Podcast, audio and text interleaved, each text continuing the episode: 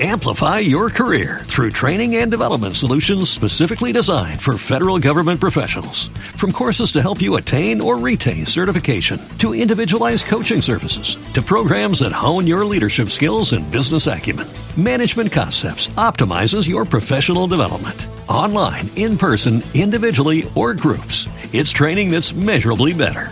Learn more at managementconcepts.com. That's managementconcepts.com. Capítulo octavo. Aquel sábado, cuando Ellie había terminado su primera semana de colegio y estaba a punto de empezar el curso de la universidad, Jad Crandall cruzó la carretera y se acercó a la familia Creed, que estaba sentada en el jardín. Ellie acababa de bajar de la bicicleta y bebía un vaso de té helado. Gage gateaba por la hierba, examinando insectos y tal vez comiéndose alguno que otro. Gage no era exigente en la selección de sus fuentes de proteínas. Hola, Jad, dijo Luis poniéndose en pie. Te traeré una silla. No hace falta. Jad llevaba jeans, camisa de algodón a cuadros y unas botas verdes. Mirando a Eli, dijo ¿Aún quieres saber a dónde lleva ese camino, Eli? Sí, dijo la niña, levantándose de un salto, con los ojos brillantes. George Book me dijo en la escuela que iba al cementerio de las mascotas y yo se lo conté a mamá, pero ella dice que será mejor que me lleves tú, porque sabes dónde es. Y tiene razón, dijo Jad. Si no tenéis inconveniente, nos iremos dando un paseo. Pero debes ponerte botas. Hay bastante barro en ese camino. Eli corrió hacia la casa. Jad la siguió con una mirada afectuosa y divertida. ¿Nos acompañas, Luis? Encantado. Luis miró a Rachel. ¿Vienes tú, cariño? ¿Y Gage? Tengo entendido que hay que andar más de dos kilómetros. Lo llevaré en la sillita mochila. De acuerdo, rió Rachel. Pero la espalda es suya, jefe. Salieron diez minutos después, todos calzados con botas, excepto Gage, que iba colgado de los hombros de su padre, mirándolo todo con ojos redondos. Eli correteaba delante, persiguiendo mariposas y recogiendo flores. La hierba del prado estaba muy alta, les llegaba casi por la cintura, y había mucha vara de oro, ese heraldo de finales del verano que todos los años viene anunciando el otoño. Pero aquel día no se advertía en el aire ni asomo del otoño. El sol era todavía de agosto, a pesar de que, según el calendario, llevaban ya casi dos semanas de septiembre. Cuando llegaron a lo alto de la primera cuesta, andando a buen paso por el recortado sendero, Luis tenía manchas de sudor en la camisa, en la zona de las axilas. Ya hizo un alto. Al principio, Luis pensó que el viejo se había quedado sin aliento, pero luego reparó en el panorama que se ofrecía detrás. No está mal la vista, ¿eh? dijo Jad poniéndose una ramita de tomillo entre los dientes. Luis pensó que la frase era todo un compendio de la sobriedad de expresión yankee. Es soberbio, susurró Rachel, y miró acusadoramente a Luis. ¿Cómo no me habías dicho nada de esto? Es que no sospechaba que estuviera aquí, dijo Luis un poco avergonzado. Se hallaban dentro de los límites de su propiedad, y hasta aquel momento él no se había molestado en subir hasta la cima de la colina que estaba detrás de la casa. Eli se había adelantado un buen trecho. Ahora volvía sobre sus pasos, contemplando la vista con franca admiración. George trotaba suavemente, casi pegado a sus talones. La colina no era alta, ni falta que hacía. Por el este, un espeso bosque tapaba la vista, pero hacia el oeste el terreno descendía mansamente, pintado de los tonos dorados de los últimos días del verano. Todo estaba quieto, brumoso, apacible. Ni siquiera pasaba por la carretera un camión de la Orinco que turbara el silencio. Lo que tenían ante sus ojos era la cuenca del río, desde luego, el Penobscot, por el que antaño los leñadores hacían descender los troncos desde el nordeste hasta Bangor y Derry pero ellos estaban un poco al sur de Bangor y al norte de Derry. El río bajaba anchuroso y apacible, como sumido en su propio sueño. Luis distinguió Hamden y Winterport a lo lejos, y en la margen de este lado se adivinaba el sinuoso trazado de la carretera 15 que seguía el curso del río casi hasta Buxport. Más allá del río, festoneado de árboles frondosos, se extendían los campos, surcados de caminos y carreteras. La esbelta torre de la iglesia baptista de North Ludlow asomaba entre un grupo de viejos olmos y a la derecha se veía el achaparrado edificio de ladrillo de la escuela de Eli. En el cielo, unas nubes blancas se movían perezosamente hacia la línea del horizonte de un azul desvaído. Y por todas partes, la tierra, que por estas fechas de las postrimerías del verano ya había rendido sus frutos, aparecía dormida pero no muerta, y tenía un inverosímil color marrón encendido. Soberbio es la palabra justa, dijo Luis al fin. Antiguamente la llamaban la colina del mirador, dijo Jad. Se puso un cigarrillo en la comisura de los labios, pero no lo encendió. Algunos de los viejos aún la llaman así, pero ahora que ha llegado tanta gente joven, el nombre está casi olvidado. No creo que haya muchos que conozcan este sitio. No parece que la vista pueda ser nada extraordinaria, porque la colina no es muy alta, pero se ve. Extendió el brazo en un amplio ademán y quedó en silencio. Se ve toda la región, dijo Rachel en voz baja, intimidada. Miró a Luis. Cariño, ¿es nuestro este sitio? Y antes de que Luis pudiera contestar, Jad dijo Está dentro de la propiedad, desde luego. Lo cual, según pensó Luis, no era lo mismo. Hacía más fresco en el bosque, tal vez cinco o seis grados menos. El sendero seguía siendo ancho, estaba jalonado de tiestos y latas de café con flores, marchitas la mayoría, y alfombrado de agujas de pino.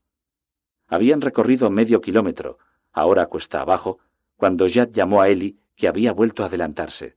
Este es un paseo muy bonito para una niña, le dijo cariñosamente, pero quiero que prometas a tus padres que cuando vengas por aquí no te saldrás del camino. Lo prometo, dijo Eli con rapidez. ¿Por qué? Jad miró a Luis, que se había parado a descansar. El acarrear a Gage, incluso a la sombra de aquellos viejos abetos, era trabajo duro. ¿Sabes dónde estamos? preguntó Jad. Luis repasó mentalmente todas las respuestas posibles y fue desestimándolas una a una. Ludlow, Ludlow Norte, detrás de mi casa, entre la carretera 15 y Middle Drive. Movió la cabeza. Jad señaló por encima de su hombro con el pulgar. Por ahí está todo, dijo. La ciudad y demás. Por aquí, solo bosques y más bosques en un radio de más de ochenta kilómetros. Lo llaman los bosques de Ludlow Norte, pero abarcan una punta de Orrington, parte del término de Rockford, y llegan hasta esas tierras del gobierno que los indios reclaman. Sé que parece extraño que vuestra hermosa casita, situada al pie de la carretera principal, con su teléfono, su luz eléctrica y su televisión por cable, linde con bosques vírgenes, pero así es. Volvió a mirar a Eli. Lo que quiero decir es que no debes andar vagando por ahí, Eli. Podrías perderte y sabe Dios dónde irías a parar. No lo haré, Mr. Crandall. Ellie estaba impresionada y hasta intimidada, pero no asustada, según advirtió Luis.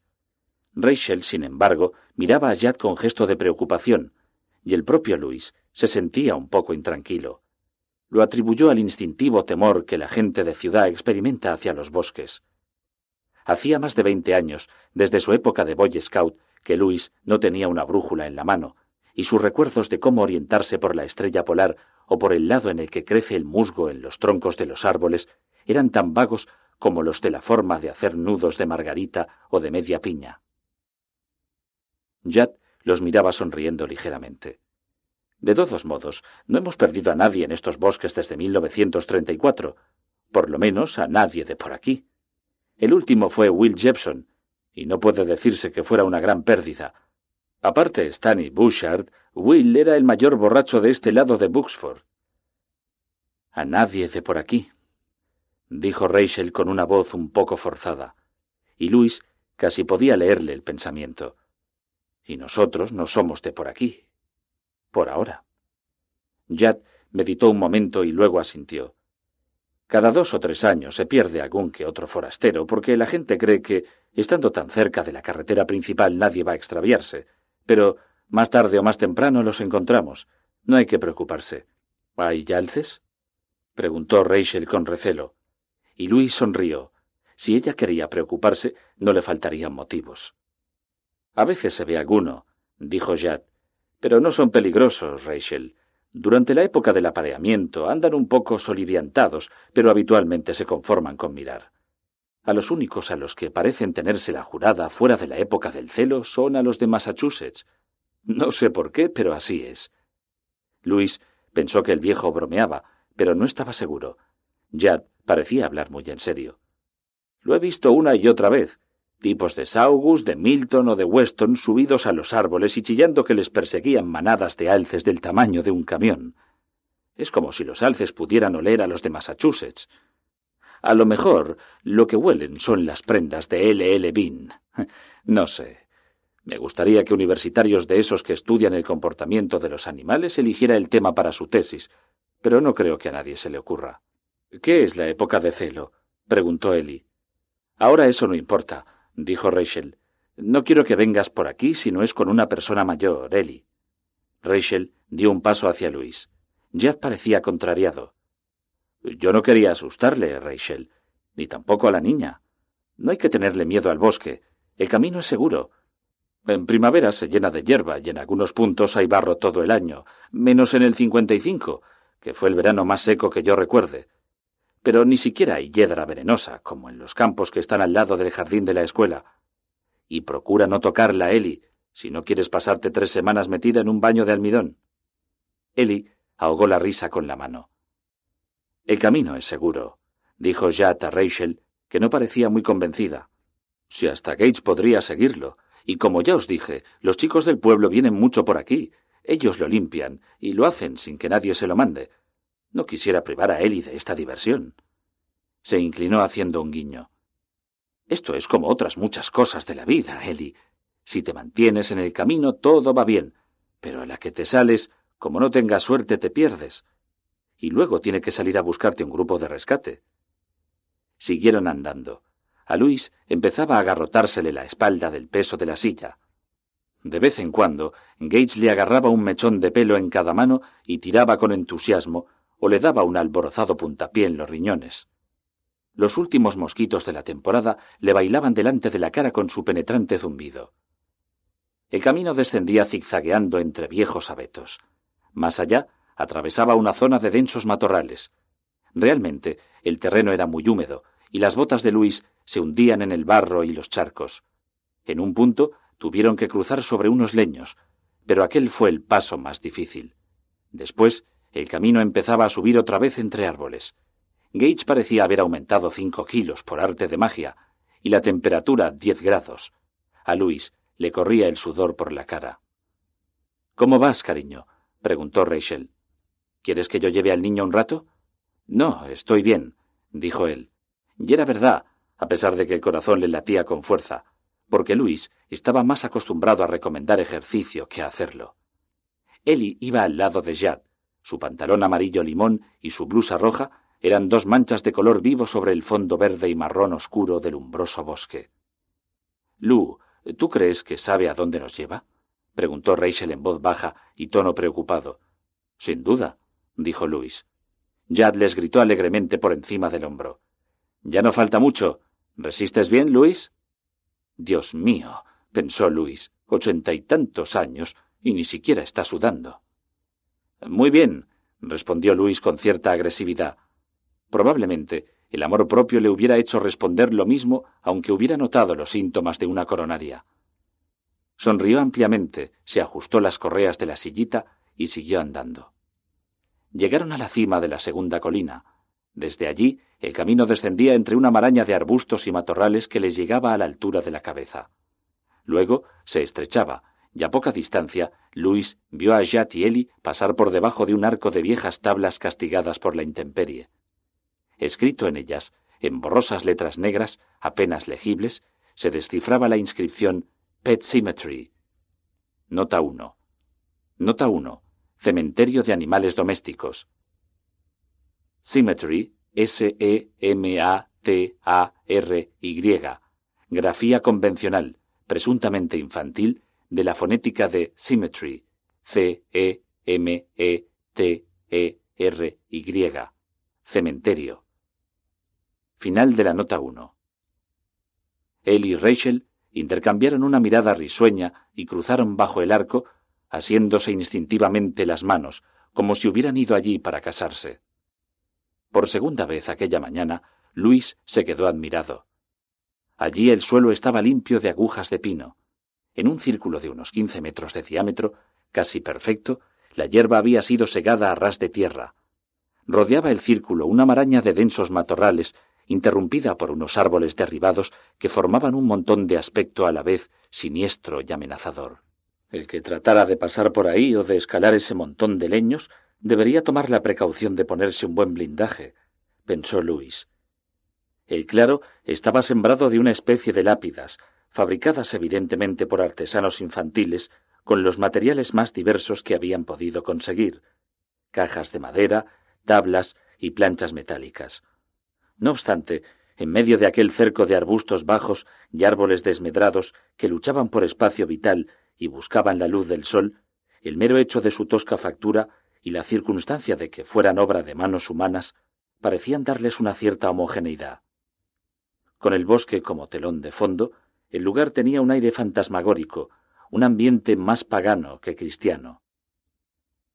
Es muy bonito, dijo Rachel, aunque por su tono no parecía muy convencida. ¡Guau! gritó Ellie. Luis se desprendió de la sillita y puso al niño en el suelo para que pudiera gatear. Luis sintió un gran alivio en la espalda. Ellie iba de tumba en tumba, lanzando exclamaciones. Luis se fue tras ella, mientras Rachel se quedaba vigilando al niño. Jad se sentó en el suelo, con las piernas cruzadas y la espalda apoyada en una peña, y se puso a fumar. Luis observó que las tumbas estaban dispuestas en círculos más o menos concéntricos.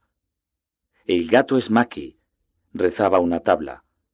El trazado de las letras era ingenuo pero esmerado. Fue obediente. O V E D I E N T E.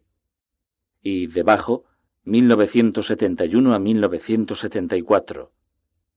En el círculo exterior, un poco más allá, Luis observó una losa de pizarra y escritos con pintura roja casi borrada, pero todavía legibles, unos versos decían Bífer, Bífer, tenía buenos hocicos, hasta que murió nos hizo más ricos. Bífer era el cocker spaniel de los Dessler, dijo Jat. Había excavado un pequeño hoyo con el tacón, en el que sacudía la ceniza del cigarrillo. Lo atropelló un volquete el año pasado. ¿No tiene gracia el epitafio? La tiene, convino Luis. Algunas de las tumbas tenían flores, unas frescas, casi todas mustias, y no pocas completamente secas. Más de la mitad de las inscripciones estaban casi borradas o habían desaparecido, y Luis supuso que habrían sido hechas con lápiz o tiza. Mami, gritó Eli, aquí hay un pez, ven a verlo. Paso, dijo Rachel, y Luis se volvió a mirarla. Su mujer se había quedado de pie, fuera del círculo exterior, y estaba más nerviosa que nunca. Incluso aquí se siente incómoda, pensó Luis. Le afectaba mucho todo lo relacionado con la muerte, más que a la mayoría de la gente, probablemente por lo de su hermana. La hermana de Rachel había muerto muy joven, y ello le había dejado una cicatriz que, según averiguó el propio Luis, a poco de que se casaran, era preferible no tocar. La hermana se llamaba Zelda y había muerto de meningitis espinal. Probablemente su enfermedad debió de ser larga y terrible, y Rachel estaba en una edad impresionable. Por lo tanto, pensaba Luis, si ella prefería olvidar, tanto mejor. Luis le guiñó un ojo, y Rachel le sonrió con gratitud. Luis levantó la mirada. Se encontraban en un claro del bosque. Supuso que por eso crecía bien la hierba. Estaba a pleno sol. No obstante, habría que cuidarla y regarla. Eso suponía traer regaderas hasta aquí arriba, o tal vez bombas indias, que pesarían más que Gage. Y los que las acarreaban eran niños. Volvió a pensar que era muy extraña tanta constancia en unos niños. Por lo que él recordaba de su propia infancia y por lo que observaba en Eli, las aficiones infantiles eran como humo de pajas. Pero aquello duraba mucho. Tenía razón Jad. Así pudo comprobarlo a medida que se acercaba al centro. Las tumbas de los círculos interiores eran más antiguas y las inscripciones legibles más escasas.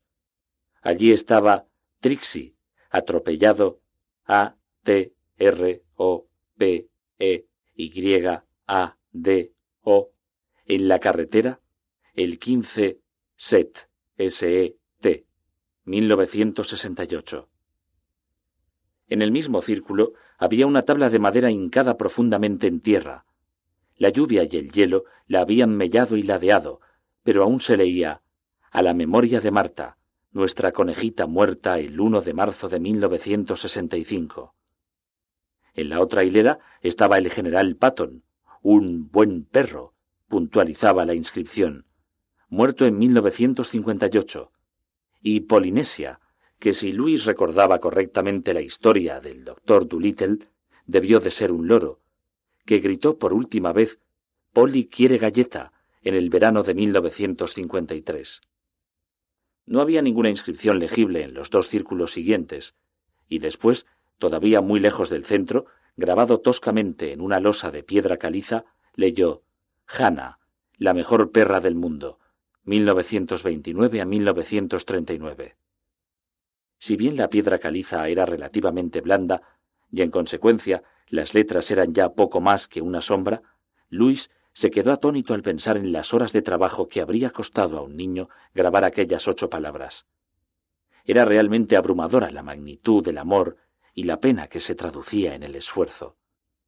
Aquello era algo que los mayores no hacían ni por sus propios padres, ni por sus hijos si morían jóvenes.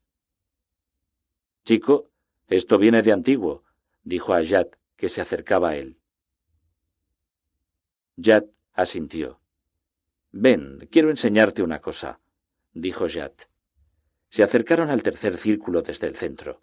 Su circunferencia era mucho más perfecta que la de los círculos exteriores. Jat se detuvo frente a una pequeña placa de pizarra que estaba caída. Se arrodilló con tiento y la enderezó. Antes había unas palabras escritas. Las grabé yo mismo, pero ya se han borrado. Aquí enterré yo a mi primer perro, Spot. Murió de viejo en 1914, el año en que estalló la Gran Guerra. Luis, impresionado por la idea de que aquel cementerio fuera más antiguo que muchos de los utilizados por los humanos, se acercó al centro, examinando atentamente algunas de aquellas estelas funerarias. Ninguna tenía ya letras, y algunas se estaban desintegrando. Cuando levantó una de ellas, casi cubierta por la hierba, sonó como un crujido quejumbroso en la tierra. Varios escarabajos ciegos huyeron de la zona que acababa de dejar al descubierto. Luis se sobrecogió y pensó el Boot Hill de los animales. Me parece que esto no me gusta nada. ¿De cuándo data esto? Pues no lo sé, dijo Jad, hundiendo las manos en los bolsillos. Ya existía cuando murió Spot, desde luego. Éramos una buena pandilla en aquellos tiempos. Mis amigos me ayudaron a cavar la tumba de Spot. No creas que es fácil cavar aquí. El suelo es muy pedregoso y difícil de remover, y yo también les ayudaba a ellos. Iba señalando aquí y allá con un dedo recio y calloso. Ahí está el perro de Pete Lavasser, si mal no recuerdo. Y hay tres gatos de Albion Grodley, uno al lado del otro. El viejo Fritchie criaba palomas de competición. Yo, Al Grodley y Cal Hanna enterramos a una que un perro mató. Está ahí. Se quedó pensativo. Yo soy el último de la panda. Todos han muerto. Todos. Luis no dijo nada. Se quedó mirando las tumbas de las mascotas con las manos en los bolsillos. Hay mucha piedra aquí, insistió Jad. No se puede plantar nada. Solo cadáveres, imagino. Gage, que estaba en el borde del claro, empezó a lloriquear, y Rachel lo tomó en brazos y se acercó a los dos hombres con el niño apoyado en la cadera. Gage tiene hambre, dijo. Creo que ya deberíamos regresar, Lou. Por favor, nos vamos ya, decían sus ojos. Sí, respondió Lou. Se colgó la sillita de los hombros y se volvió de espaldas para que Rachel instalara al niño. Eli, ¿eh? Eli, ¿dónde estás? Allí, dijo Rachel, señalando el montón de troncos. Eli trepaba por los troncos como si fueran primos hermanos de las espalderas del colegio. Oh, Eli, baja de ahí enseguida, gritó Jad alarmado. Si metes el pie donde no debes y el tronco se mueve, podrías torcerte el tobillo. Eli saltó al suelo. ¡Ay! gritó. y se acercó a ellos frotándose la cadera. No tenía herida, pero una rama le había rasgado el pantalón. ¿Lo ves? Dijo Jat alborotándole el pelo. Esos troncos tienen malas bromas. Ni siquiera los que están acostumbrados a andar por los bosques trepan por ellos, si pueden dar un rodeo. Los árboles que quedan caídos en un montón se vuelven ruines, y si te descuidas un poco te hacen daño. ¿En serio? preguntó Eli. Completamente en serio. Están amontonados como paja, y si pisas donde no debes, se vienen todos abajo. Eli miraba a Luis. ¿Es verdad eso, papá? Creo que sí, cariño. Uf. Eli gritó a los troncos. Me habéis roto los pantalones, árboles feos. Los tres mayores se echaron a reír. Los troncos no. Siguieron blanqueándose al sol, como habían hecho durante décadas. A Luis le parecían el esqueleto de un monstruo muerto hacía mucho tiempo por un caballero andante, los huesos de un dragón gigantesco abandonados allí en un primitivo monumento funerario. Incluso entonces Luis pensó ya que había algo artificial y estudiado en la forma en que los troncos se alzaban entre Pet Cemetery y los grandes bosques que se extendían más allá, bosques que Jad Crandall llamaba con naturalidad los bosques indios. Su aparente desgaire parecía excesivo para ser obra de la naturaleza. Era.